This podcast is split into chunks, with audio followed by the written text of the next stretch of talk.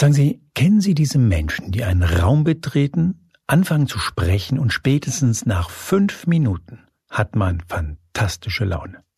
Nein? Kennen Sie nicht? Dann stelle ich Ihnen heute jemanden vor, bei dem das genau so ist.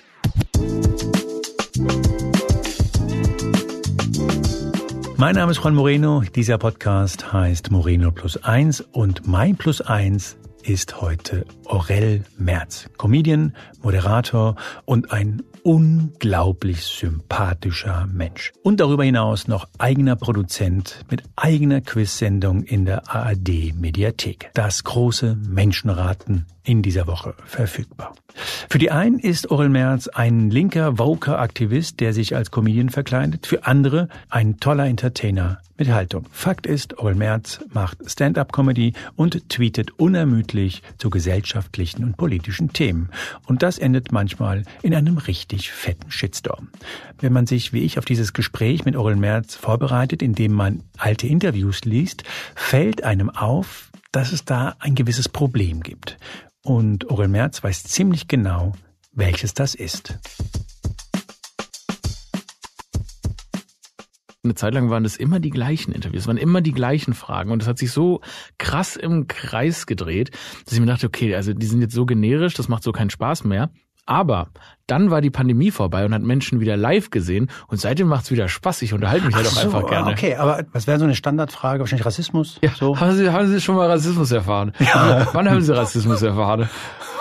und dann immer wieder, äh, ja, das war schlimm, da war es schlimm. Ich meine, da sowas dreht sich ja so ein bisschen im Kreis, aber ähm, ich muss sagen, die Interviews oder irgendwie auch überhaupt mit Leuten sprechen, ich bin sehr kommunikativer Mensch, das macht's mir einfach, mir macht's einfach Spaß. Und du lernst ja auch bei Interviews andere Menschen kennen, andere JournalistInnen mit anderen Vorstellungen, auch anderen, ähm, hoffen manchmal auch anderen Fragen, ähm, so dass es eigentlich immer ziemlich interessant ist. Und ich glaube, man kann sagen, manche, manche Artikel sind wirklich identisch am Ende.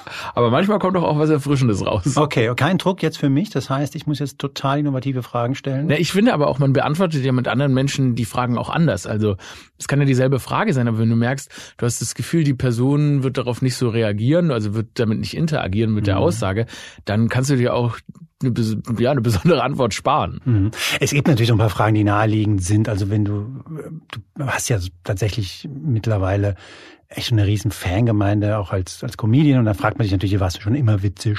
Mhm. Ähm, frage ich jetzt nicht, kann man nachlesen im Internet, was du dazu sagst. Aber ich würde mich schon dafür interessieren, für die Anfänge, weil ich das total faszinierend finde, wenn man sich so ein bisschen mit deiner Biografie auseinandersetzt. Du hast so eine seltsame Mischung, habe ich so den Eindruck. Mhm. Genau, ich, ich bin quasi, meine Mutter ist äh, Künstlerin, äh, mein Vater basically auch. Mein Vater ist in Stuttgart aufgewachsen als Sohn eines Ghanars und einer Deutschen und ähm, hat, war dann irgendwie, ja, war in einer Kunstakademie, hat dort meine Mutter kennengelernt, die wiederum sehr jung aus dem absoluten Kaff Schwäbisch Hall ähm, gekommen ist. Und auch in Stuttgart, nicht wahr? Genau, diese Akademie auch, war in Stuttgart. Genau, diese Akademie war in Stuttgart. Zufälligerweise hieß sie März Akademie. war jetzt aber nicht unsere Akademie. Ähm, und ist dann aus Schwäbisch Hall nach Stuttgart gekommen, hat dort meinen Vater kennengelernt. Und ähm, ja, dann waren wir da so gefühlt äh, so eine ja, Künstler, künstlerische Außenseiterfamilie im äh, konservativen Stuttgart. Das habe ich mich gefragt, weil man liest das so und denkt sich, okay, der, der Typ ist so mit, weiß ich nicht, so Spätflower Power oder so, der ist total in so einer... es ist wirklich ganz, ganz schwer zu sagen. Also ich persönlich war halt immer so ein, so ein Strahlekind, irgendwie Strahlemann, also immer eigentlich relativ gut gelaunt. Bis heute bin ich eigentlich ziemlich gut gelaunt. Also ich glaube, wir hatten zwar meine, natürlich viel alles bunt zu Hause, weil meine Mutter natürlich irgendwie Künstlerin ist. Mein Vater, der hatte Grafikdesign ähm, gemacht. Das heißt, auch da war irgendwie so dieses visuelle, diese visuelle Kunst das Ding. Der Unterschied zwischen mir, meinen Eltern und meiner Schwester, die es übrigens auch noch gibt, die ähm, Kostüm beim Film macht, also überhaupt auch, auch kreativ und meine Oma war auch Künstlerin. Der Unterschied zwischen mir und zu denen drei ist, dass die sehr unkommunikativ sind. Also nicht unkommunikativ, aber die sind, die reden nicht so gerne. Weil du für alle drei ja. mitredest, sagen sie? Und das heißt genau, die Situation war dann basically immer, dass jede Auseinandersetzung, jede Diskussion drei Menschen gegen einen waren, man irgendwie irgendwie versucht Aber die schweigen ja nur, ist ja nicht so schlimm. Naja, naja, dann versucht man ja mit so einer so eine, so eine Person in Schach zu halten. Und ähm, wahrscheinlich habe ich, ich weiß nicht, ob ich es da entwickelt oder gestärkt habe, ähm, die Fähigkeit oder den Wunsch einfach viel zu labern. Das mache ich auch kein Geheimnis aus. Das, Was waren das für Diskussionen zu Hause? Also äh, ich kann mir das überhaupt nicht vorstellen, dass wenn man so Eltern hat, die total also kreativ, modern, mhm. wahrscheinlich waren die jetzt nicht äh, erzkonservativ so. Was gibt's denn da? Also habt ihr politisch debattiert oder war das eher, äh, ich hätte gern lieber doch ein Fahrrad und ihr kauft mir schon wieder nur so einen Strickpulli? Ich glaube, das waren bei uns ganz alberne Streitereien. Also das war grundsätzlich, äh, also ganz alberne Diskussionen, so jetzt sei doch mal ruhig. also es ist wirklich, oder äh, ich weiß nicht, kennst du es nicht, wenn man so, ähm, wenn man so Brettspiele gespielt hat, da sind ja irgendwelche Streitereien aufgekommen, die gar nicht existieren sollten oder so. Also eher so. Ja, nur wenn einer einer dabei ist, der nicht verlieren will. Und der so ein bisschen anfängt zu cheaten und ja, so. Irgendjemand unterstellt einem ja immer, dass gecheatet wird. Okay, jetzt wird's interessant. ich habe nicht gecheatet. Aber es waren, es waren ja einfach solche, solche ganz normalen familiären Auseinandersetzungen. Ähm, und ja, tatsächlich nicht jetzt irgendwie so materielle Fragen, sondern das, ich weiß noch, ich, ich habe auch bis heute immer so dieses, dieses Ding gehabt, ich möchte jetzt nicht unbedingt Scheiße bauen irgendwo. Ach Gott, ähm, echt? Weil so. ich nicht möchte, dass meine Eltern oder mein, meine Mutter unglücklich ist oder so. Und natürlich auch, weil die immer genug Stress hatten. Ne? Ich meine, irgendwie so Kunst machen, das ist auch harte, harte Brot und harte Arbeit. Ne? Meine Mutter hat ihr ganzes Leben bis heute mit, mit ihren Händen gearbeitet, irgendwie sieben Tage die Woche. Ähm, und mein Vater hatte gesundheitliche Probleme immer und das heißt, war jetzt auch nicht immer da und immer in dem Zustand, um jetzt, ähm, naja, so irgendwie so. Also ihr habt nicht in der Villa gelebt? Nee, nee, nee, im Gegenteil, gerade in so einer, es war, wir waren auch in so einer, also für mich persönlich, glaube ich, so einer traumatisierenden Situation, dass wir die ersten, ich glaube, ich war die ersten sechs Jahre auf einer Privatschule, aber mit einem Stipendium. Mhm. Weil die eben auch irgendwie normale Kinder haben wollten auf dieser Schule, wo aber nur Snobs waren.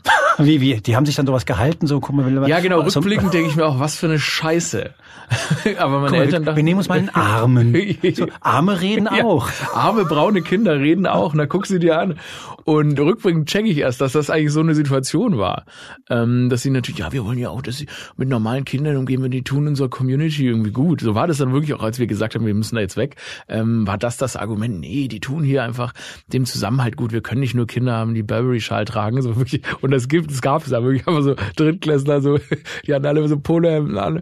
Und war auch richtig, waren auch richtig, weil sie waren früher kleine Arschlöcher und haben sich, wenn man sie sich jetzt anguckt, auch in große Arschlöcher entwickelt. Kann man das so sagen? Also das ist, wenn du deinem Sohn mit sieben Polohemd ja. wird schwierig, meinst du? Ja, also es ist eine Entwicklung. Ich habe das auch lange in Frage gestellt, ob das so ist. Ähm, aber wenn ich mir jetzt teilweise diese Leute jetzt angucke und auch ähm, was auch ganz witzig ist, auch manchmal ist neulich erst jemand auch so aus dieser Szene in meinen DMs aufgetaucht und meinte, du warst schon immer ein Affe und bla bla bla und hat mich so irgendwie rassistisch beleidigt. Und in Deutschland kommen bald wieder ah, andere ein, Zeiten. ein ehemaliger ein, Mitschüler. Ein ehemaliger Mitschüler. Was ist denn das für ein Typ? Ja, aber das ist, und habe ich so gegoogelt, so, ja, riesen Immobilienunternehmen und hat mir geschrieben, wie viel Steuern er zahlt und so weiter und so ein Zeug. Und dann dachte ich mir so, naja gut, das war ich alles zahle nicht mehr. Getan. Ja. Nein. Look at me now. nee, aber es scheint schon äh, für manche Leute einfach ähm, ja den Weg vorgegeben zu haben, mhm. dass so materielles dann das Wichtigste ist. Mhm. Und und äh, dann, ich meine, die Frage wurdest du wirklich immer gefragt, dann bist du unter anderem äh, auf so eine Moderatorenschule äh, gegangen. Sorry, also nee, das aber das ist, nee, das weißt ist, gerade so Leute in meinem Alter, denken sich so, ich weiß nicht, hast du dir noch nee, das erlebt, ist, Frank Elsner, so in Genau wie du sagst, das ist nämlich quasi mein mein Handreicher zu einer ganz anderen Generation und das ist total interessant und ich finde es auch eigentlich ähm, legitim, dass so viele Leute dann so sehr interessiert sind, was ist denn da vorgefallen? Wie, wie bist du denn zu Frank Elsner gelandet? Aber man kann es nicht anders sagen. Ich wurde nach dem Studium von Frank Elsner entdeckt. Frank Elsner hat eine Moderatorenklasse gemacht. Ähm, Erklärst du bitte für die Jüngeren, wer Frank, wer Frank Elsner ist? Also ich kannte Frank Elsner zu der Zeit wirklich nur, weil der, glaube ich, so ein Typ war, der die Fernsehlotterie gemacht hat und der hat immer so gelbe Haare gehabt. Ich fand das so weird, weil manchmal bei diesen, ich weiß nicht, wie das zustande kommt, aber wenn bei blonden Menschen irgendwie oder braunhaarigen Menschen die Haare weiß werden, wenn da haben die hatten die eine Zeit lang immer so gelbe Haare. Die bleichen so so in so ein komisches so. in so ein komisches Urin aus. Was ist denn das? Ich habe bis heute nicht geklärt, wie das passiert. Urintönung? Ich weiß es noch nicht. Auf jeden Fall äh, habe ich dann zu meiner Mutter gesagt, ja, Mama, ich, hab, ich hatte mich bei einem äh, Praktikum bei einer Fernsehproduktionsfirma beworben. Da habe ich zu meiner Mutter gesagt, ja, der Typ mit den gelben Haaren aus der Fernsehlotterie, der macht so eine Masterclass ähm, und sucht irgendwie Moderatorentalente. Und dann meine Mutter, ah ja, Frank Elstner. Ich so, ja, genau der Typ. Und sie, ja, den meine sie tatsächlich mag ich nicht so. ich sage, gut, ich bewerbe mich mal. Ja, gut, also was die Formatentwicklung angeht, ist natürlich schon so in der Vergangenheit ein Hammer gewesen. Der sich ja Wetten das ausgedacht. Na klar. Also. ja, na klar. Ich meine, natürlich, man darf nicht vergessen, ähm, hat viele, viele tolle Ideen gehabt, aber ich bin nicht in so einem Fernsehhaushalt aufgewachsen. Also wir haben im Nie Wetten das geguckt. Ich weiß nämlich noch die Nachbarskinder, die immer so, ja, wir müssen jetzt hoch, der Tommy kommt. Und ich so, who the fuck is Tommy? Ähm, das heißt, so cool, so fernsehkulturell bin ich gar nicht so erzogen worden, dass ich da irgendwie aber was vielleicht am Ende auch gut war, weil ich deshalb natürlich nicht in Ehrfurcht Furcht erstarrt bin vor dem großen Frank Elstner, ähm, als ich ihn dann kennengelernt habe und da quasi äh, beim Casting und im Bewerbungsprozess war, ähm, nämlich irgendwie reingekommen und wurde da sechs Monate lang äh, von ihm und anderen prominenten Leuten gecoacht und die haben uns nahegebracht, was es braucht, um ein Fernsehmoderator oder irgendwie Entertainer zu sein. Ich habe den mal kennengelernt. Ich fand den wahnsinnig nett. Der ist wahnsinnig. Also das muss man ehrlicherweise sagen. Ich könnte nichts Negatives über Van Gelsner sagen. Van Gelsner ist ein wahnsinnig ähm, netter Mensch. Natürlich lebt er ein komplett absurdes Leben. Also ich meine, das ist wirklich, also der hat Geschichten, das kannst du dir nicht vorstellen. Auch unerwartete Geschichten. Zum Beispiel? Naja, ich meine, erstmal, der holt ja bei jeder Party sein Glasauge raus. ja, und ich meine, ey, er sagt ja auch, dass er sagt ja auch, ähm, sein sein einzig, sein eins, also das einzige, was er in seinem Leben bereut, na, das sind die vielen Frauen. Also dass es so viele waren. Er hat ja fünf Kinder von vier Frauen und so weiter. Das ist ich erstmal nicht schlimm, cool finde. Aber ähm, der hatte da schon immer halt wilde Nächte so. Und da hat er halt auch einiges zu erzählen und das ist doch auch spannend. Ja, er sieht ja natürlich aus wie so der, der perfekte Traum eines äh, bürgerlichen, braven. Richtig. Und dann packt er aber sein, sein Auge aus und dann geht's los. Er packt sein Auge aus und ja, dann halt, kein Auge trocken. Wie wir damals, wir haben das, da haben wir dann Kaffee, haben wir mit äh, Rosé aus Kaffeetassen getrunken, damit niemand merkt, dass wir gerade saufen irgendwie und morgens beim Frühstück am Hotelbuffet wilde Nächte mit den Mädels von ABBA im Keller in London und so. Da gibt's, äh, ich möchte jetzt nicht für Frank Elstner seine seine, seine letzten großen Hits veröffentlichen, aber ist eben auf jeden Fall ein Mann, der gelebt hat und ähm, auch über dieses TV-Tum einem gute Geschichten erzählen kann. Und das fand ich mhm. erstmal sympathisch. Ich habe geschaut, du hast, korrigiere mich, Kommunikationswissenschaften und Medienwissenschaften Publizistik, in, genau. Und genau, Publizistik in ähm, Istanbul und Wien. Genau. Also Wie ich, hart war Wien? Ähm, genau, Wien, Wien war hart. Also ich, ne, wenn man so, das ist quasi, ich musste in Wien quasi erwachsen werden, weil ich bin ja von zu Hause ausgezogen, dann direkt nach Wien gezogen und dann kommst du da an und der Wiener ist erstmal, die sind erstmal irgendwie, ne, erstmal stoßen die dich ab und es hat auch eine ganze Weile gedauert, aber ich Gott sei Dank einen meiner besten Freunde, den kann ich noch aus Stuttgart, und da sind wir dann beste Freunde geworden, mit dem habe ich zusammen gewohnt und das war dann ein gutes, ähm, eine gute Stütze, um da irgendwie so mit dieser Stadt klarzukommen. Aber Wien ist wunderschön und ähm, ich habe das Gefühl, als ich gerade reingekommen bin, bin ich auch wieder gegangen. Ja, ich war vor kurzem in Wien, habe sechs Euro für ein, wie nennt ihr die, Melange bezahlt? Melange. wir, ja, ja, stimmt. Ja, ja, stimmt, ja, ja. Und ich dachte, ähm, hoffentlich lecker. Ähm, ich habe so den Eindruck, bei dir dir lief das so relativ glatt. Deutschland hat auf dich gewartet. So. Ich glaube, nach dieser Master, also quasi nach dem Studium, bin ich wirklich direkt in diese Masterclass geslidet, ähm, was wirklich einfach ein Jackpot war. Ich wusste gar nicht, was mich da erwartet, aber das hat einen so ein bisschen vorkatapultiert. Was da, glaube ich, wirklich so geholfen hatte, war eher, dass man da hatten auch andere Leute, ähm, wie ich mich verstellt und quasi einen auf seriösen Moderatoren, Journalisten Anwärter gemacht. Ach, das hast du gemacht. Du hast gesagt, du würdest gerne dann ich würde Außenpolitik. Gerne, genau. Vielleicht hatte ich auch noch ein bisschen das in mir drin, aber im Endeffekt gingen die Türen auf und ich habe ein paar andere verrückte Menschen kennengelernt. Evelyn Weigert, Florentin Will, Lars Pausen, Alexander Wipprecht, alles Leute, die jetzt auch noch komödiantisch arbeiten. Meine, wir haben sofort gesagt, ja, das ist mit dem Journalismus. Moment, Moment, Moment, nur damit ich verstehe. Also ihr habt Frank Elsner erzählt, erzählt, dass ihr eigentlich so auf Ulrich Wickert macht, auf eher so Tagesthemen. Naja, äh, und später kommt raus, ihr seid totale Quatschköpfe und wollt eigentlich Comedy machen? Ja, das, Im Endeffekt, es war, ich glaube, es war wirklich große Irritation, ne? Weil das war, sollte journalistisch basiert sein. Und vielleicht hatten wir selber auch noch im Kopf, das möglicherweise machen zu wollen. Aber als wir dann da waren und auch miteinander uns ausgetauscht hatten und die Möglichkeit hatten, ähm, Sketch oder Sachen zu drehen, hatten wir uns alle mehr zu dem Komödiantischen hingezogen gefühlt. Und ähm, das war dann da auch erstmal, da gingen dann da auch erstmal die Alarmglocken an, weil die dachten, und so wurde es auch gerechtfertigt, das ist der journalistische Moderatorennachwuchs. Jetzt ist aber schon mal so, dass fünf von diesen zehn Idioten sind. und die einfach mehr ähm, ja zu viel auf der Entertainment-Seite unterwegs sind und ähm, ähm, dann auch der Verlag natürlich, die konnten mit uns nichts anfangen. Und dann haben das wir. war Axel Springer. Genau, oder? Axel Springer hat das finanziert und dann, ähm, ja, wollt ihr nicht Was, ist- was ist eigentlich aus dem Programm geworden? dem Programm? Also aus dieser Idee, wir werfen so. so. eine Art Programm auf, in dem Nein, ich. Ja, weil es wurde danach abgesetzt, oder? Ja, klar. ähm, was, wo man ja in gewisser Weise ist ja auch ne, dankbar, dass die das quasi da so uns ermöglicht haben und muss man auch dankbar sein. Ähm, aber das war natürlich für die gar nichts. Also die konnten, gab, gab absolut keine Verwendung für irgendjemanden aus, aus diesem Programm. Und ähm, dementsprechend hatte das natürlich keine Zukunft. ähm, ja, tut mir auch leid, Leute, aber da müsst Das, da wäre ich gern bei Axel Springer bei dem Gespräch dabei gewesen, wenn die so Geld in die Hand nehmen und sagen, jetzt machen wir so einen seriösen, Ja. mal so einen, Ja. Lehrgang, damit wir auch mit unserer Bild-TV-Kampagne da nach vorne kommen. Und, äh, und dann kommst du dabei rum. Da habe ich mir auch gedacht, da habe ich mir auch gedacht, es gab ja mal, es gab ja mal diesen, äh, diese große Breitseitenattacke von Axel Springer gegen mich wegen diesem Polizeiskandal-Sketch. Habe ich mir überlegt so, so, dem zahlen wir es jetzt ab. Also er kriegt's jetzt ab. So, und dann haben sie ja so eine ganze Titelseite gemacht mit der Polizistenhasser und alles.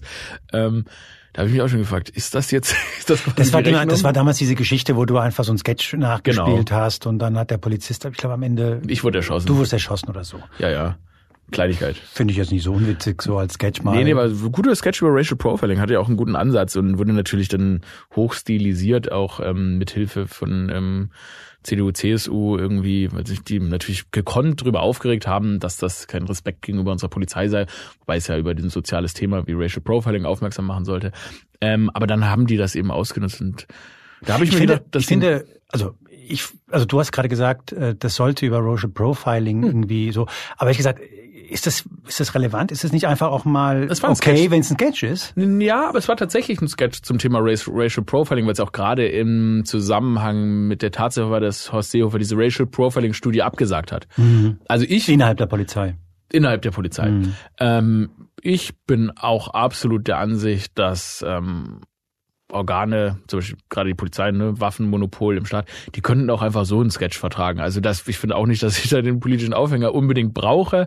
Ähm, Wollte ich gerade sagen, also das kann man zwar machen, aber ehrlich gesagt, entweder ist das Ding lustig Genau. und äh, dann gibt's halt einen Polizist, der total Das, entweder ist das Ding lustig. Bis heute geht mir nicht aus bis heute geht mir nicht der Tweet von Jan Fleischhauer zu, zu dem, zu diesem Sketch aus dem Kopf. Jan Fleischhauer, der dann so geschrieben hat, ja, Inhalt von dem Tweet, äh, von dem Sketch, egal. Aber Aurel Merz, das kannst du besser. Und da habe ich mir auch gedacht, Comedy-Ikone Jan Fleischhauer. Danke, dass du dich auch noch gemeldet hast. Grüße. Du, der ist nicht mehr beim Spiegel. Nee, nee. Ja, der ist ja, der ist ja, boah, der ist ja, der ist ja richtig in der Hölle jetzt. Ich glaube, er ist beim Fokus, oder? Nee, der ist doch zu diesem News gewechselt. Ach, stimmt. Dieses, ähm, ja, ja, ja. dieses launige Satireportal. Ich weiß nicht, was es ist. Ich finde es gut. Mir hat es gut gefallen. Das ist, das ist so überspitzt, das sind echt, also da haben sie gute Leute getroffen. Gefällt mir. Ich habe ich hab da schon mal reingeguckt. Ist richtig wild.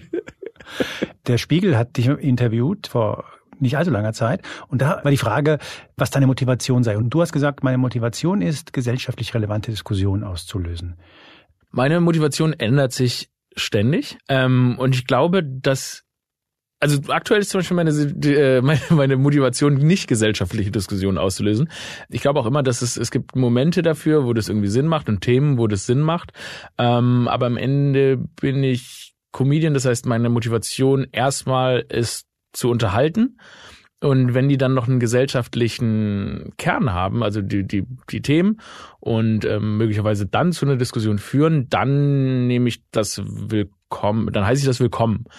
Weil es las sich so, ich dachte, sitzt er wirklich da und denkt, also wir müssen unbedingt mal was über, weiß ich nicht, Guatemala Das klingt machen. auch verkürzt, also, also meine Antwort klingt auch ein bisschen verkürzt. Also erstmal tatsächlich ist mein ist meine Aufgabe zu unterhalten ähm, oder sehe ich meine meine Aufgabe zu unterhalten. Das ist, glaube ich, irgendwie bei Entertainern ähm, meistens ganz gut. Gerade auch, weil wenn du überhaupt eine Diskussion auslösen willst, dann ähm, ist es schon gut, wenn sich die Leute von der Art und Weise, wie du sie verpackst, auch unterhalten fühlen. Und alles, was danach kommt, ist Bonus. Mhm.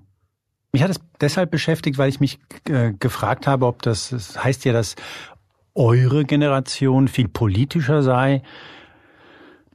Ich weiß gar nicht, ob das stimmt, um, um ehrlich zu sein. Was total also, interessant ist, weil ich glaube, meine Generation ist eigentlich wahnsinnig unpolitisch gewesen und ähm, hat sich dann aufgrund verschiedener globaler Krisen ziemlich politisiert. Man muss dazu sagen, du bist, glaube ich, 34? Genau, also 89er Jahre. 89er Jahre. Und wie, ich weiß noch, man hat uns immer auch in der Schule und im Studium hat man uns immer nachgesagt, ihr seid politikverdrossen, ihr seid die politikverdrossene Generation. Und dann, äh, möglicherweise auch durch Social Media, durch Ereignisse der letzten Jahre, ähm, haben wir uns politisiert, ich finde, überpolitisiert ist ein doofes Wort, weil wer ist es, wer kann beurteilen, was überpolitisiert ist oder was ist zu wenig politisch oder was ist zu unpolitisch? Keine Ahnung. Ähm, aber aus unserem Desinteresse ist ein massives Interesse geworden, weil es so viele Themen gab, denen wir uns nicht entziehen können, die uns betreffen, die uns langfristig betreffen. Was meinst du? Meinst du jetzt Klima oder meinst du, weiß nicht, meinst Klima du die, die Finanzkrise oder oder oder? Also genau, ich würde sagen, ich würde sagen, es, es begann mit Klima. Ähm, es begann damit, dass man auch einfach, es begann wirklich auch einfach mit Dingen wie sich den sogenannten damals noch arabischen Frühling anzugucken, mhm. zu sehen, was Politik bewirken kann und über Social Media damit einfach viel mehr in Kontakt zu kommen. Also mhm. den, der Wert von Politik und von gesellschaftlichen Bewegungen wurde uns plötzlich viel, viel mehr eingebläut. Irgendwie, wir haben das gesehen und haben uns dann angefangen, erst dafür zu interessieren ich habe jetzt sind wir natürlich an so einem Punkt angekommen, wo auf der einen Seite können wir uns diesen ganzen Situationen nicht entziehen. Also es ist sogar so dominant, dass wir uns verschiedenen Themen also es, es ist ja wirklich nicht, es ist ja nicht möglich, weil diese Themen teilweise so für Klima, ähm, aber auch, auch die Pandemie oder so weiter, es war ja unsere gesamte Lebensrealität. Und deshalb finde ich zum Beispiel gerade aktuell haben wir auch alle wieder so ein bisschen Eskapismus verdient. Und deshalb bin ich zum Beispiel gerade in meiner persönlichen, die aber sich auch immer wieder verändern kann, ähm, Situation so, dass mir der Entertainment-Faktor aktuell viel, viel wichtiger ist weil ich das Gefühl habe, die Leute müssen mal abschalten. Ich habe es jetzt auch wahnsinnig genossen. Ich war auf Stand-up-Tour, ähm, relativ unpolitisches Stand-up zu machen und einfach nur schönen Fun-Abend mit den Leuten zu haben. Also das ist dann irgendwie ist doch auch schön zu genießen. Ähm. Ja, also bitte natürlich. Also genau. und ähm, deshalb ja. Ja. Ich frage dich äh, deswegen, weil ich kann dir, also ich dachte ja, dass meine Generation, ich bin ungefähr 15 Jahre älter als du, äh, eigentlich die, die politikverdrossene und politische Generation war. Und zwar, weil die Boomer, mit denen ihr euch ja ziemlich anlegt, uns ja in unserer Jugend ziemlich zugeballert haben. Da ging das dann los mit Pershing 2 und, und mhm. Äh, Wolf Biermann und, und so. Und dann hatte ich das Gefühl, es gibt so eine Generation, die dann eher, eher denkt, ja, komm, ich kaufe mir ein schönes Auto und, und, und lass mich, äh, lass mich in Ruhe und ich fliege nach Mallorca. Und äh, da wird so ein Generationenkonflikt so ein bisschen beschworen. Und ich bin mir gar nicht sicher, dass es den gibt, weil ich habe den Eindruck, egal mit wem ich spreche in deiner Generation, im Schnitt versteht ihr euch deutlich besser mit euren Eltern als wir mit unseren.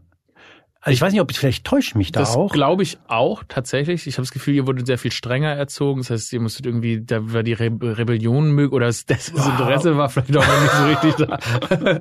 ja, es gab ja diese ganzen Bücher nicht irgendwie, wie ich mein Kind erziehe und äh, ein, eine Kindheit ohne Nein und was was da was es da alles gibt. So. Aber ich, Aber ich weiß gar nicht, ob das stimmt. Also ich habe das Gefühl, die Generation jetzt meiner Eltern ist so die erste, ist so die Generation, die so richtig Liebe für ihre Kinder entdeckt hatten. Die hatten es nicht so schwer. Ne? Also ich meine, meine Großmutter und so, wie schwer die es noch alle hatten, mhm. ne? Krieg und, und Nachkrieg und so weiter. Dann die Generation unserer Eltern, die irgendwie, ne, da war dann alles schon wieder gerichtet und da hatte man dann die Kapazität, den Kindern richtig Liebe zu bringen. Vielleicht ist deshalb die Beziehung dann so, dass man sagt, man, die verstehen sich alle äh, wieder besser. Aber auch was du sagst, ich glaube auch nicht, dass wir ein ich glaube wirklich nicht, dass wir einen Generationenkonflikt haben. Ähm, nee, ne, obwohl es überall steht. Nee, ich glaube, wir haben einen, ich glaube, wir haben einen irgendwie so einen, wir haben so einen überspitzten kulturellen Konflikt. Ich habe das Gefühl, auf der einen Seite wird die, irgendwie jede gepflegte Umgangsform, das sind jetzt die Vokisten, wenn man sich einfach respektvoll gegenüber Leuten verhält, das ist Vogue.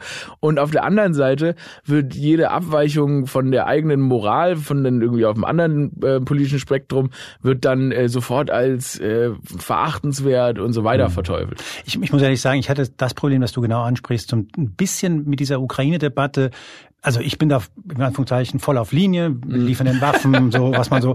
Aber ich hatte schon, ich habe einigen von denen schon abgenommen, dass die echt Angst hatten, dass wenn wir den Waffen liefern, der dritte Weltkrieg ausbricht. Du, also, also das genau, muss man das ja also respektieren. So, das ist halt deren Angst. Was wollen die da? Das, das sehe ich exakt so wie du. Und ich glaube nämlich, weil wir also ich glaube, wir, wir sprechen ja nicht mehr drüber. Zum Beispiel, ich wurde, ich wurde in irgendwelchen, da war ich in so einem Funk-Podcast und dann fragt er mich, wie ich denn zu Waffenlieferungen an die Ukraine stehe. Und dann sag ich, ich bin Comedian, ich muss mich gar nicht, ich muss gar nicht sagen, wie, also auch wenn ich wahrscheinlich eine Meinung habe, muss ich die gar nicht jetzt äußern in dem Moment, weil ähm, es geht ja am Ende um Mordwaffen. Ja.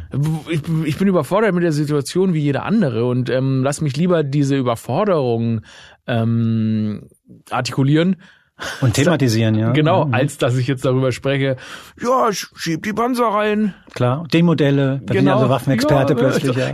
plötzlich, jeder weiß da, nee, da haben wir nur die alten Dinger im Schrank und so weiter. Ja, nee, ich habe keine Ahnung von Waffen. Mhm. Ähm, und mich überfordert die Situation so, wie jede andere Privatperson von dieser Situation überfordert sein sollte, müsste. Ähm, ja. Ich höre so raus, so eine Grundgelassenheit. Bist du schon alt, frage ich? Also ist das schon so, bist du nee. schon im Weisheit des Alters, dass du sagst, wir müssen nicht alles so aufgeregt debattieren, weil das. Naja, ich höre mir wahnsinnig viel an. Also meine Kommentarspalten sind wildeste Shit in alle, das, das in alle du Richtungen. Alles? Ja, schon oft. Also ich würde es den Leuten jetzt nicht unbedingt sagen, aber ja wahrscheinlich die Spielleser sind jetzt nicht wahrscheinlich die Menschen in meinen Kommentarspalten, deshalb kann ich das sagen. Ich lese schon vieles.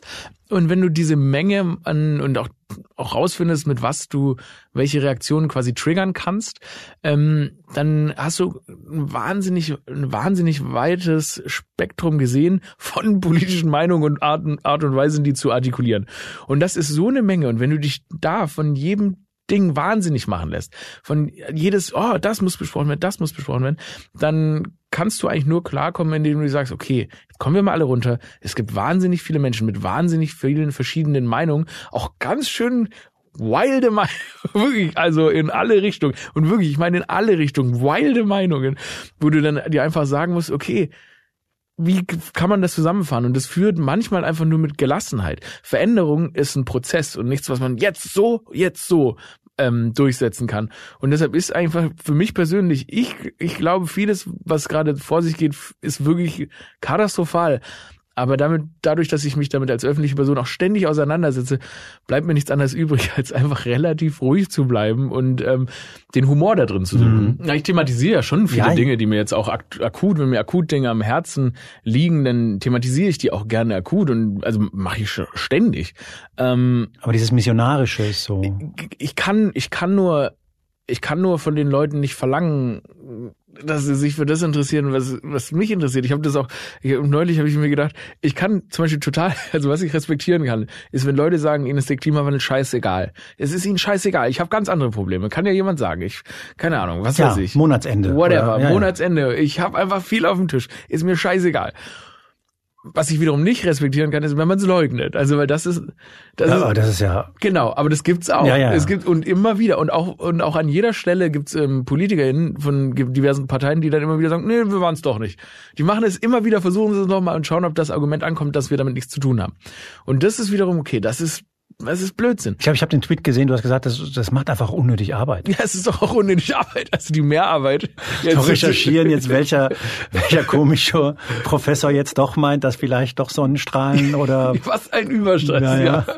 ja. Aber genau das meine ich. Also, lass, spar dir doch die Mehrarbeit. Steh dazu, dass es dir scheißegal ist ähm, und dann, klar, dann. Habt ihr so eine Arbeitsgrundlage? Genau, dann kann man, okay, dann kannst du ja sagen, was sind für dich die Konsequenzen? Ähm, wie, wie gehst du dann mit den Konsequenzen um? Und wenn man dann auf einer brennenden Erde sitzt und du sagst, es war dir scheißegal, es ist dir immer noch scheißegal, konsequent.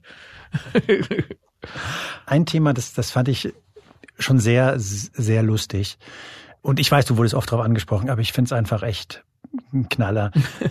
ähm, Spannend. Deine, naja, du hattest ja so einige Konflikte, aber ich, ich finde, dein Versuch, in der Springreiterszene zum Idol zu werden ja. und zum ja. Liebling der Massen zu werden. Ja.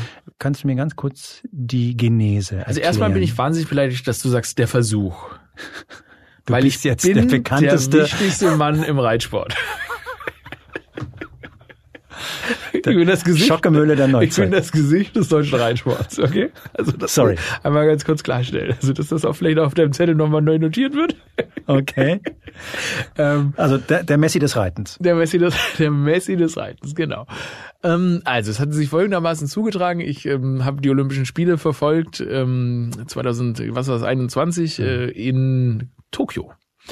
und habe dann dort erstmal Dressurreiten geguckt, Reitsport geguckt, dann so, okay, wow, und dann habe ich mir gedacht, okay. Warum?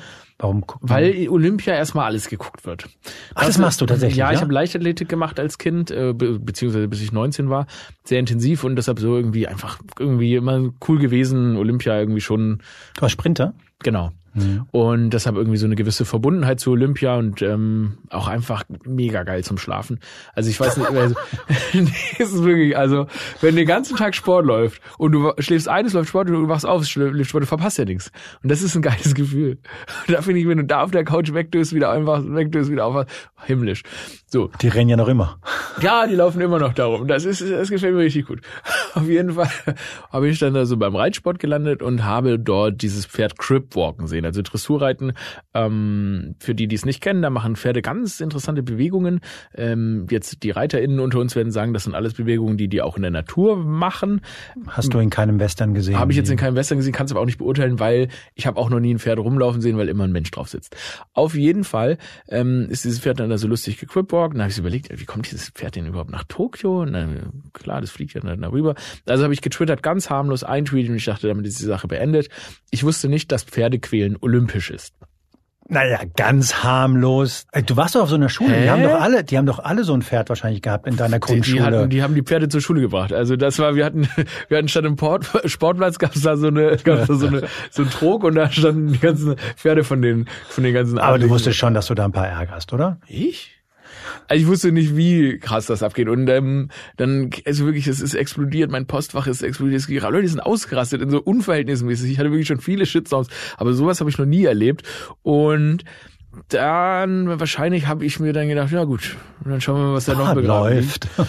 Und dann ging da ein Schlagabtausch ab. Ne? Ich habe dann mit denen diskutiert und ähm, weil die haben dann gesagt, die Pferde, die haben nur ein bisschen Jetset von dem Flug und ich habe mir gedacht, ja klar, äh, Jetlag und dann ist dieses andere Pferd ist tatsächlich, das ist ja dieses Pferd, dann mussten die ja einschläfern Mhm. lassen, weil wenn die sich verletzen, ähm, am Knie verletzen, werden die immer sofort eingeschläfert und das ist eine tragische Geschichte, was aber natürlich absurd ist, ist, dass dieses Pferd namentlich Jetset hieß.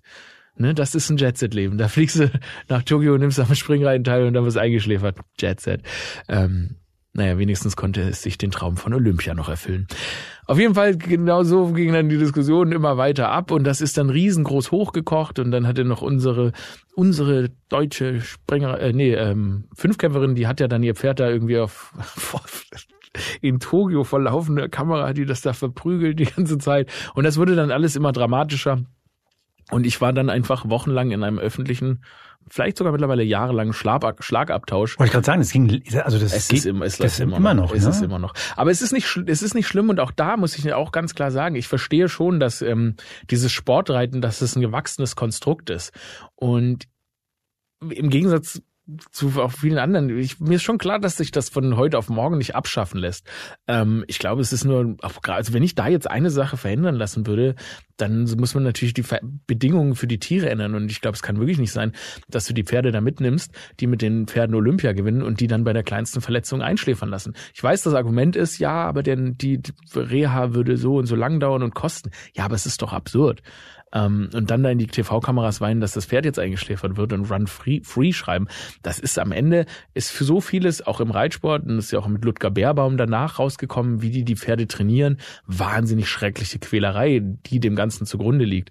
Und mir ist schon klar, dass man da mit ein paar Tweets und so weiter nichts verändern kann, aber ähm, ich glaube, die Leute sollten sich schon auch ehrlich genug zu sich sein und feststellen, dass vieles, was dem zugrunde liegt, Quälerei ist und äh, jetzt ist es ja zumindest so, dass beim Olympischen Fünfkampf keine Pferde mehr rankommen, sondern die ehemaligen ReiterInnen so einen beschissenen Parcours wie bei Ninja Warrior machen müssen und jetzt selber über so Hindernisse springen. Und weißt du, das sind die Erfolge. Das sind die kleinen Da Erfolge. freust du dich Ey, ich freue mich da wie Sau drauf, Mann. Ich kann kaum Olympia kaum erwarten. Ich freue mich so, wenn die dann da so rüberhüpfen. Das, tut mir leid, aber das ist wirklich. Und ich will auch, dass die, die sollen sich richtig verletzen.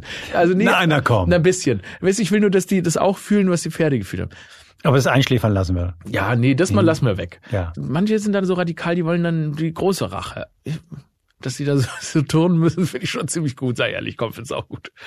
Und das war alles nur ein Tweet, ja? Das war, ja, ich meine, sagen wir mal so, bis, bis die ganze, bis die ganze Schlacht dann vorbei war, waren es schon 500 Tweets. Aber Ich meine am Anfang. Es war ein Tweet. Es war wirklich ein Tweet und eine, äh, eine derartige Beobachtung. Ich habe gelesen, dass für dich Twitter auch so ein bisschen was so nebenbei mhm. ist. Das heißt, dir fällt irgendwas auf genau. und äh, dann, dann haust du da was raus. Äh, ich kann das nicht. Also wirklich nicht, weil du hast vorhin schon erwähnt, dass das alles so zu lesen, das tut einem vielleicht auf Dauer nicht gut. Du bist ja auch eine respektable, ehrenvolle, seriöse Person. Wer ich jetzt oder was? Ja. Wieso? naja, du, du hast, du, also ne, von, von dir erwartet man den durchdachten Gedanken. Okay? Ach du Ich bin eine Wunderbox. So. Ach so. Du darfst auch dämlich und ich jetzt nicht, oder was? Total unfair. Ich glaube, dein Geschäft ist es, dass die Leute dich zu jeder Zeit für nicht dämlich halten. Okay, und dein Geschäft ist? Manchmal mir ist, es, mir ist es relativ egal. Weil ich, ja. wie gesagt, ich weiß, ich habe das Gefühl, ich habe das Gefühl, eine gewisse Art Kunde und Kundinnen wissen, warum, was ich da mache und manche eben nicht. Und ähm, die, die es nicht wissen, die können sich mich auch gern für dumm halten. Es ist mir relativ egal. Mhm. Ähm, und dementsprechend muss nicht alles komplett durchdacht sein. Und ich genieße zum Beispiel auf Twitter auch einfach komplett meine meine Person zu ändern, geistig. Also es ist jetzt, dann muss man es mal rauslesen, ist, das, ist das jetzt wirklich oder ist das einfach nur ein Gedanke, der formuliert wurde ähm, aus der Perspektive vielleicht einer anderen Person oder der Person, die ich für heute bin. Ähm, und deshalb nutze ich quasi Twitter so als Outlet. Ich meine, ich habe das auch schon wahnsinnig zurückgefahren. Ähm, vor allem während der Pandemie war das für mich ein sehr, sehr großes, wichtiges Outlet, weil mir quasi Stand-up, also auf die Bühne gehen, gefehlt hat. Und dann konnte man wenigstens da so ne, den Wahnsinn, den man vielleicht sonst auf einer Bühne sagen würde, rauslassen. Ähm, aber ich benutze es auch einfach manchmal, um zu gucken, wie Dinge klingen. Und, ähm, und wie Dinge ankommen? Auch? Genau, wie, wie, wie Menschen auf Dinge reagieren es ist nicht nur, wie sie klingen oder wie sie ankommen, ob sie positiv oder negativ ankommen, sondern es ist wirklich, was macht das mit den Leuten? Wie sind die Antworten? Wie sind die, weil ich glaube, irgendwie als Comedian ist es schon immer wichtig zu verstehen, wer sind die Leute da draußen eigentlich?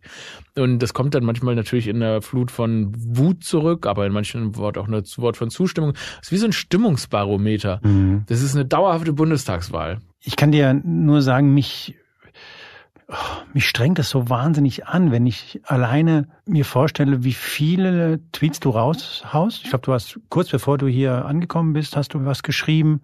Weiß ich nicht mal. Also weil ich gerade. Das ist kein Witz, das weißt du nicht mehr. Nee, weil ich gerade, es ist also zurzeit twitter ich extrem wenig ja für meine Verhältnisse. Ähm, aber ich, weißt, weißt du es? Du fragst mich gerade, ob ich mit, weiß, was ah, du vor zwei es. Stunden ah, getweetet ja. hast. Also ich habe einfach Menschen, die mit Hangover ihrer Arbeit nachgehen, haben eine volle Solidarität. Ihr hm. haltet Deutschland im Sommer zusammen. Das finde ich äh, äh, das ist einfach sympathisch. Und davor? Unsere Generation wurde erzogen, für das einzustehen, genau. was wir für wichtig halten. Jetzt hat sich aber herausgestellt, dass wir alle für was anderes wichtig, äh, anderes wichtig halten und dann so ein Mexican Standoff-Bild, wie wir alle uns Knarren an den Kopf halten, ja.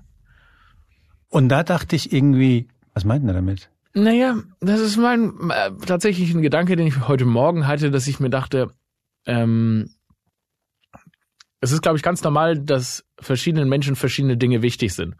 Wenn jetzt aber so, wir, wir sind alle so, was ja auch toll ist, wir sind alle Individuen, wir haben alle unterschiedlich, sind alle unterschiedlich sozialisiert. Das heißt, uns sind allen anderen unterschiedliche Dinge wichtig und auch unterschiedliche Abstufungen von Dingen, die sich eigentlich ähnlich sind. Und jetzt ist es möglicherweise so, dass wir manchmal denken, aber es muss genauso sein, wie wie ich's mir vorstelle. Und jetzt stehen wir alle da in so einer Pattsituation, die einen irgendwie ganz rechts, die anderen irgendwie ganz links und wir ähm, lassen keinen Common Ground mehr zu. Also das heißt, der wir, die, die, der Space, in dem wir zueinander kommen könnten, der ist geschrumpft, weil wir auf unserer Position so hart stehen als Gesellschaft. Das war, glaube ich, mein Gedanke damit. ich merke das so oft. Ich merke, wenn du mit den Leuten sprichst, mhm Klar, der eine findet Gendern jetzt nicht so toll, der andere findet ist davon überzeugt. Aber wenn die sich an einen Tisch setzen, habe ja. ich den Eindruck, die kommen schon klar, die meisten. Die ja. können schon verstehen, wo der Herr der eine kommt und wo der andere kommt. Und wenn einer halt irgendwie 55 ist, 45 Jahre lang halt immer Arzt gesagt hat, dann fällt es ihm halt schwer, jetzt ständig ähm, Ärztinnen dazu zu sagen. Ja. Und wahrscheinlich gibt es in 30, 40 Jahren Sprachregelungen, die Leuten, die heute 25 sind, sehr schwer fallen werden und so. Und ich habe so den Eindruck, vielleicht bin ich da auch total naiv, aber da gibt es schon so ein Grundbedürfnis, das so ein bisschen in der Gesellschaft wabert und offenbar aber trotzdem, wenn man sich auf Social Media umschaut, dann doch nicht manifestiert. Ich sehe es genauso. Ich glaube einfach, dass hinter der es ist erstmal viel, viel einfacher hinter, hinter der eigenen Tastatur oder was auch immer, ähm, keinen, keinen Schritt vor und zurückgehen zu müssen, ne? Da bin ich, das, ich bin der, ich bin der König an den Tasten. Hinter meinen Tasten bin ich der Boss. Ähm, und es gibt, es, ne, das, ich meine, das sind ja alles, ich, es, es gibt da so einen, es gab so einen geilen, also ich meine, das ist blöd, aber von Tyler, the Creator, hat mal gemeint, what the fuck is Cybermobbing? Just close your eyes. Also, weißt du, weg. Weg. Ähm, und genauso ist es auch, ne? Wenn du was raushaust, kannst du auch einfach weggucken. Aber die Person, die das anschaut, möglicherweise, die steigert sich in was rein. Und ich habe das Gefühl, sind alle ganz große Laberhelden an unseren, an unseren Tastaturen. Aber ne, wenn man jetzt mal, es gibt wirklich zwar wirklich Leute, die einem irgendwie Böses tun und auch körperlich Böses tun und gefährliche bösartige Menschen sind, das gibt's ohne Zweifel. Aber ich glaube, der große Teil der Gesellschaft ist Gott sei Dank und hoffentlich bleibt das so und hoffentlich wird das auch nochmal wieder besser, ähm, an einem Miteinander interessiert, wo wir irgendwie Kompromisse finden. Aber aus irgendeinem Grund in der kompletten politischen Debatte, und das wirkt auch gerade aktuell so, und das ist auch so ein bisschen, was ich aus diesen kleinen Experimenten, die ich sowohl irgendwie mit irgendwelchen Aussagen manchmal trigger, ähm, als Gefühl bekomme, äh, dass, dass die Kompromissbereitschaft äh, auf allen Seiten so ein bisschen nachlässt. Also eher genau das Gegenteil von dem, was ich gerade gesagt habe, ne? Genau, ich habe das Gefühl, sie lässt mhm. nach. Also die tatsächliche Kompromissbereitschaft lässt nach und ich glaube, das ist gefährlich. Und das ist auch wirklich, was ich, wo ich mir aktuell am meisten Sorgen machen würde. Das ist das, weil uns an allen unsere Positionen wir uns ein bisschen zu sehr auf die versteifen. Also ich glaube, unsere Ausgangsposition ist, dass wir eigentlich ein Miteinander wollen, aber es wird weniger. Und wenn das in dem Tempo weiter weniger wird, dann glaube ich, haben wir bald ein großes mhm. Problem. Ähm, aber hey, hab, dann war's das halt. Ich habe vor kurzem mit einem relativ bekannten Schauspieler gesprochen, dessen Namen ich nicht sagen werde, und der hat mir erzählt, dass er hm, plötzlich Angst vor Haien hat. Und der Hintergrund war, dass er irgendwann auf so einem TikTok Video etwas länger auf so eine Haiattacke geschaut hat und mhm. seitdem bombardiert wird ah, ja. und ja, mit Haiattacken ja. und mittlerweile sich echt überlegt, äh, ob er im Meer schwimmt. Ja das ist jetzt dieses Beispiel, aber das kannst du ja auf ganz viele andere Bereiche übertragen. Also, also in dem einen Extrem ja. hast du den Eindruck, dass alle Polizisten jeden, naja. der nicht blond ist, malträtieren. Auf der anderen Seite hast du den Eindruck, Beispiel. jeder, der ein bisschen dunklere Haare hat, vergewaltigt Frauen oder genau. frag mich nicht. Beispielframing. Also, das eine ist, die Leute, genau, die einen Leute denken, Deutschland besteht nur noch aus Messerstechereien. Die, die Mutter von meinem Kumpel, die lebt wohlbehütet am Bodensee und sagt, sie traut sich nicht mehr Bahn zu fahren wegen Messerstechereien. Ja, 2018 war da ja mal was. Ich so, bist du wahnsinnig? Was labern wir hier? Natürlich, dann gibst du Messerstecherei ein, dann ist das ein, äh, dann der Algorithmus checkt, ah ja, die sind an Messerstecherei interessiert, plötzlich kriegst du so einen Scheiß eingespielt. Das heißt, deine Ängste werden verstärkt. Also mich hat man in Amerika, mich hat mit Amerika gefragt, ob ich auf die Straße kann in, in Deutschland. Was soll, was Weil ich jetzt dunklere Haare habe. bitte, bitte, was? Was? Wir hätten ja diese Milliarden von Syrern in das Land gelassen. Ja, die geben ja auch Sicherheitswarnungen und, aus und, und so. so. Ja, ja, ja. Also und da frage ich mich natürlich, wenn du jetzt sagst, auf der einen Seite hast du das Gefühl, dass manche Menschen kompromissloser werden, dass diese Tastaturkrieger Festungen weiter ausbauen? Gleichzeitig kann ich dir sagen, weil ich totalen Wert lege, diese Gespräche hier zu führen mit One-to-One, -One, so im, im, ja. im, dass alle immer wieder oder sehr oft ich höre, dass da eine ganz große Sehnsucht ist, abzurüsten ja, das, verbal. Ich, ich das war, da stehen sich so zwei Positionen absolut. Wie siehst du das? Absolut, aber das ist, weil wir auch so total angstgesteuert sind. Also weil, ne, also erstmal werden Ängste grundsätzlich verstärkt und ich habe das Gefühl, wahrscheinlich für diese Social Media Plattform ist es auch gar nicht schlecht, Ängste zu verstärken, Klar, ja, weil am Ende haben die natürlich wie immer irgendwie ein finanzielles Interesse. Neulich meinte auch ein Kumpel von mir, dass er, genau, er sagte zu mir, oh, jetzt ist wieder gerade Columbia Bad, ein Kumpel von ihm hat angerufen, ja, die schließen das jetzt wieder Messerstecherei. Und dann meine ich so zu ihm, was für Messerstecherei? Machen wir eine Wette, ist es keine Messerstecherei. Also, ja, aber die schließen Kolumbien aber nicht so. Aber du hast Messerstecherei gesagt. Ist da eine Messerstecherei? Lass es uns googeln. Wir googeln's. Ja, die wollten nicht aus dem Wasser. Also die, die, pass auf, die Jugendlichen wollten nicht aus dem Wasser zum Badeschluss, okay? Ist keine Messerstecherei. Es wurde, Polizei kam, um die aus dem Wasser zu, weil die nicht aus dem Wasser wollten, okay? Ich finde auch, es ist so, es ist dieser ganze, diese Dynamik, dass immer Gewalttaten gegeneinander genau. aufgewogen werden. Welche Farbe hat der Täter? Wo kam er her? Ja, mein Gott, sind alles Arschlöcher, wenn die, wenn die sowas machen, ne? Genau.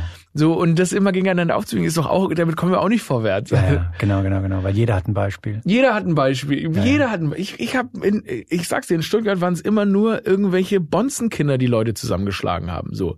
So habe ich das mitbekommen. Das war immer so irgendwie gefährliche, reiche Mobs, Leute mit Polohemden, die Leute zusammentreten.